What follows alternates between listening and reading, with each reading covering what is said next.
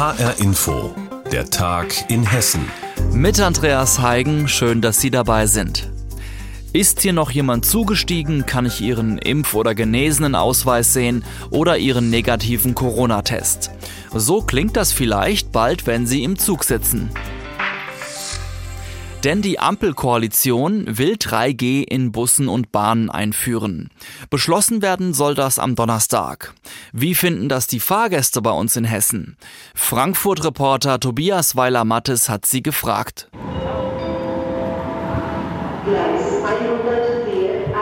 Dicht an dicht wuseln heute Morgen Menschen durch den Frankfurter Hauptbahnhof. Noch steigen sie in den Zug zur Arbeit, ohne ihren Impf- oder Genesenen-Status vorzuzeigen oder einen negativen Corona-Test. Sollte 3G in Bussen und Bahnen beschlossen werden, wird das wahrscheinlich anders.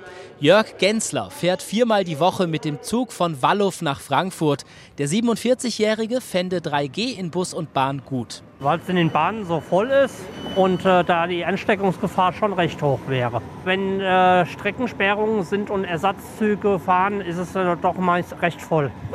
Ich glaube, dass es dann vielleicht nicht mehr so voll ist. Oder dass sich die Leute impfen lassen. 3G ist okay, sagen die meisten Pendlerinnen und Pendler, die ich heute am Frankfurter Hauptbahnhof treffe. Der Großteil ist geimpft. Auch die 25 Jahre alte Paulina aus Frankfurt.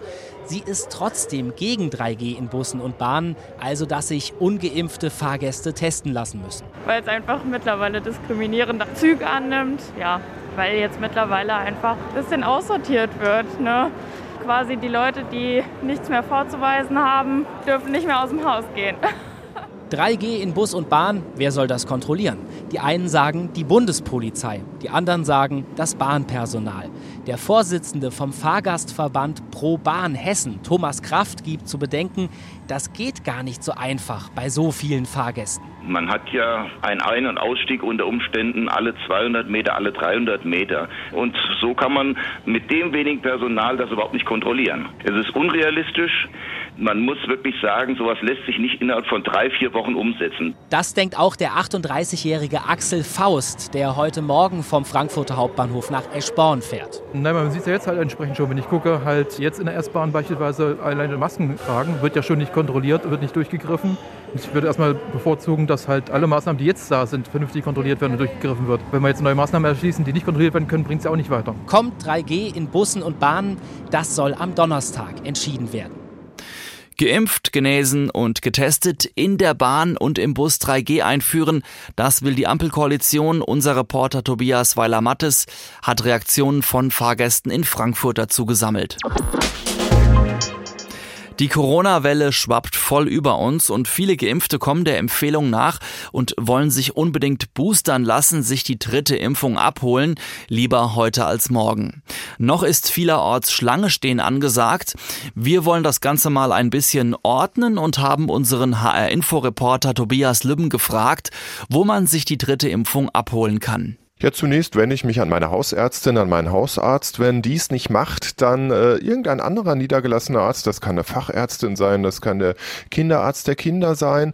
Wenn das alles nichts hilft, dann kann ich die 116 117 anrufen, den ärztlichen Notdienst. Dort haben die Leute eine Liste liegen mit allen impfenden Arztpraxen in meiner Region, können mir einen Tipp geben. Dann kann ich mich an die Impfstelle der Landkreise oder der Städte wenden. Nicht alle Landkreise haben leider eine eigene, aber es muss nicht im eigenen Kreis sein. Und wie konsequent wird nun priorisiert bei der Boosterimpfung? Wie ist da die Reihenfolge?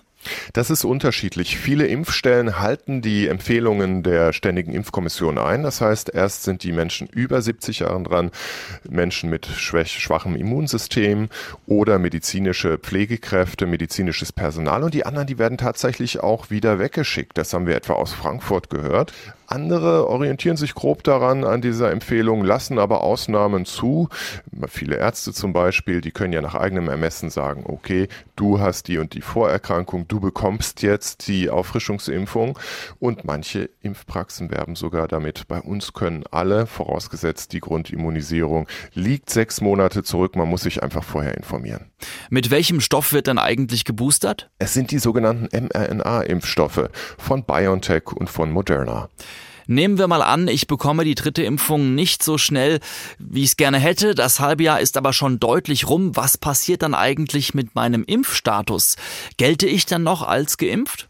Stand jetzt heißt die Antwort ja. Dieser Status ist nicht an die dritte Spritze geknüpft. Noch nicht, muss man aber sagen. In Frankreich zum Beispiel, da müssen Senioren über 65 schon boostern, um ihren Gesundheitspass, so heißt es dort, zu behalten. In Deutschland, schreibt das Bundesgesundheitsministerium, werde das noch geprüft, wie lange der Impfschutz gelte. Also von daher, wenn es empfohlen ist, lieber schon mal den Boostertermin besorgen, dann ist man auf der sicheren Seite. Sagt Reporter Tobias Lübben, er hat uns darüber informiert, wie das mit der Auffrischungsimpfung in Hessen läuft.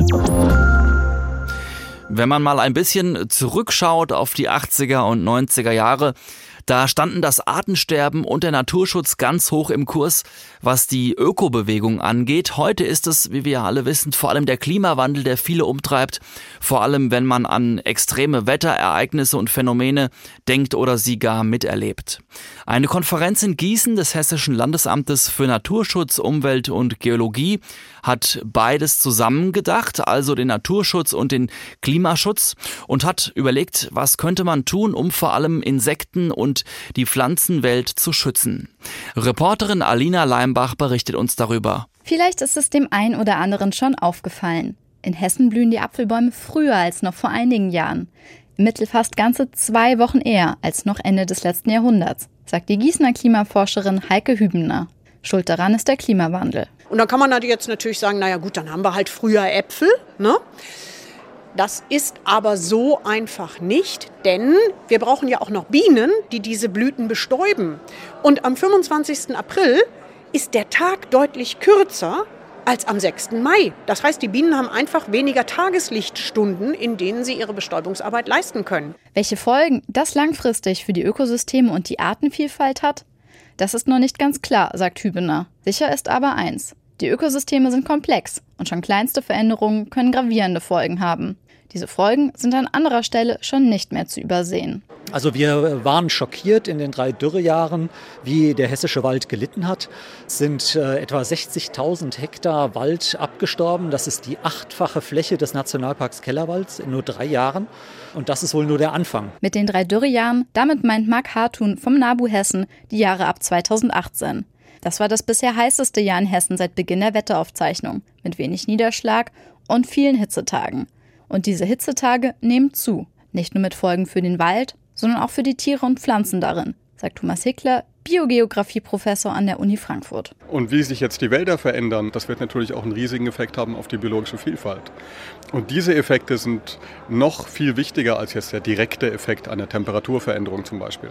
Könnten die Bäume nicht einfach durch andere, neue ersetzt werden? Nein, sagt der renommierte Experte. Wir können nicht ganz genau sagen, wie sich das Klima verändern wird. Und beispielsweise in unseren Wäldern brauchen wir eben artenreiche Wälder, um auch mit dieser Unsicherheit umgehen zu können. Also Biodiversität ist auch eine Art Versicherung in Bezug auf die Klimaanpassung. Und es gibt noch ein weiteres Problem, betont der NABU-Waldexperte Hartun. Es entsteht eine große Lücke, weil äh, der Lebensraum des Waldes braucht 200 Jahre für die Entwicklung.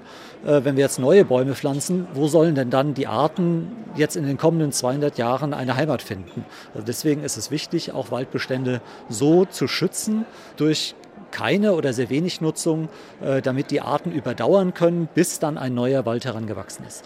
Deshalb braucht es, so der NABU, mehr Wildnisgebiete in Hessen, in denen nicht mehr abgeholzt wird.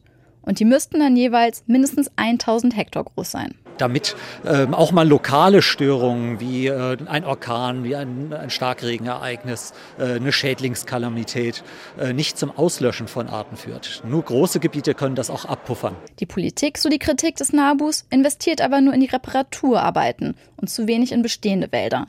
Ein bisschen anders sieht das der Biogeograf Thomas Hickler. Er glaubt, dass die Dürre und die Überschwemmung ein Warnschuss in Hinblick auf die Wälder waren. Und das hat auch zu einem massiven Umdenken geführt, was mir auch ähm, Hoffnung macht. Ob es reicht, ist, ist schwer zu sagen. Das war ein Bericht zur Hessischen Landesnaturschutztagung in Gießen von Reporterin Alina Leimbach. Zur nächsten Landesgartenschau in Fulda 2023 steckt die Stadt schon voll in den Vorbereitungen. Und auch das Gesamtbild soll sozusagen verschönert werden. Der Schlossgarten mitten im Barockviertel wird sozusagen rebarockisiert. Sprich nach Originalplänen saniert. Fürstabt Konstantin von Butler ließ 1715 den alten Tiergarten einebnen, um einen Barockgarten mit Orangerie passend zu seiner neuen Residenz anlegen zu lassen. Was da nun genau geplant ist, erklärt uns meine Kollegin Steffi Mosler. Der Schlossgarten in Fulda ist eine barocke Pracht im Herzen der Stadt. Treffpunkt und Veranstaltungsort in einem, aber mittlerweile in die Jahre gekommen. 1994 zur letzten Landesgartenschau wurde der Garten das letzte Mal richtig hübsch gemacht, mit vielen barocken Elementen.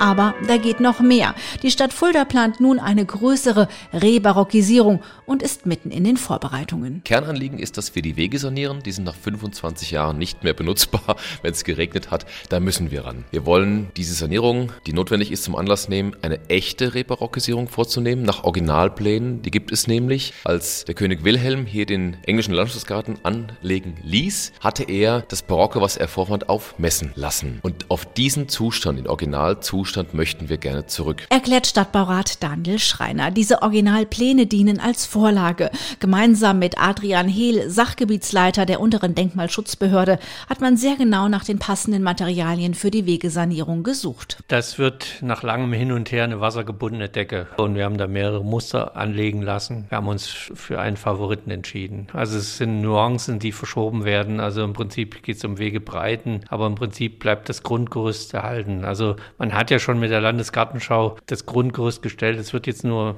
etwas perfekter gemacht und etwas genauer. Der alte rote Belag wird nun etwas sandiger werden. Ansonsten will man so wenig wie möglich eingreifen. Vor allem die Wiesenflächen sollen bleiben. Die Aufenthaltsqualität des Schlossparks, so wie wir es heute kennen, ist ja nicht die barocke Art zu leben. Da haben sich eben nicht die Leute auf der Wiese getummelt. Der sollte einfach nur schön sein und die Boskettkärten, die da im Prinzip angelegt waren, die waren nicht de facto fürs normale Volk begehbar. Picknicken, Federball oder Frisbee spielen bleibt also erlaubt. Dennoch hat auch der Garten jetzt, selbst im tristen Novembergrau, seinen Reiz, vor allem für Touristen. Der schöne alte Baumbestand, der Springbrunnen und da unten, ich denke im Sommer ist das bestimmt eine schöne kühle Ecke für die Stadt. Die Größe und so, wir wollten ja noch weiter da vorne hin und es fehlt eben das Grün jetzt. Sonst ist alles okay. Die Bäume bleiben, auch rund um die Orangerie wird es keine Veränderungen geben. Dafür aber auf der Kaiserterrasse, erklärt der Stadtbaurat. Die Kaisersaalterrasse ist dann ein Rokokogarten, also eine spätbarocke Gartenanlage und die wird sehr verspielt und wunderschön. Also die Barockgarten-Fans dürfen sich wirklich freuen auf diese Sanierungsmaßnahme. Die Vorbereitungen laufen, Absperrungen sind schon postiert, gerade wird die Brunnentechnik überprüft, ehe dann im Frühling 2022 die Sanierung richtig startet. 2,9 Millionen Euro kostet die Rebarockisierung, eine Million Euro kommt vom Land Hessen. Fuldas Schlossgarten wird rebarockisiert. Passend zu den Vorbereitungen der Landesgartenschau 2023 dürfen die Besucher also gespannt sein. Steffi Mosler hat darüber berichtet. Und das war der Tag in Hessen. Mein Name ist Andreas Heigen und die Sendung finden Sie auch zum Nachhören in der ARD Audiothek.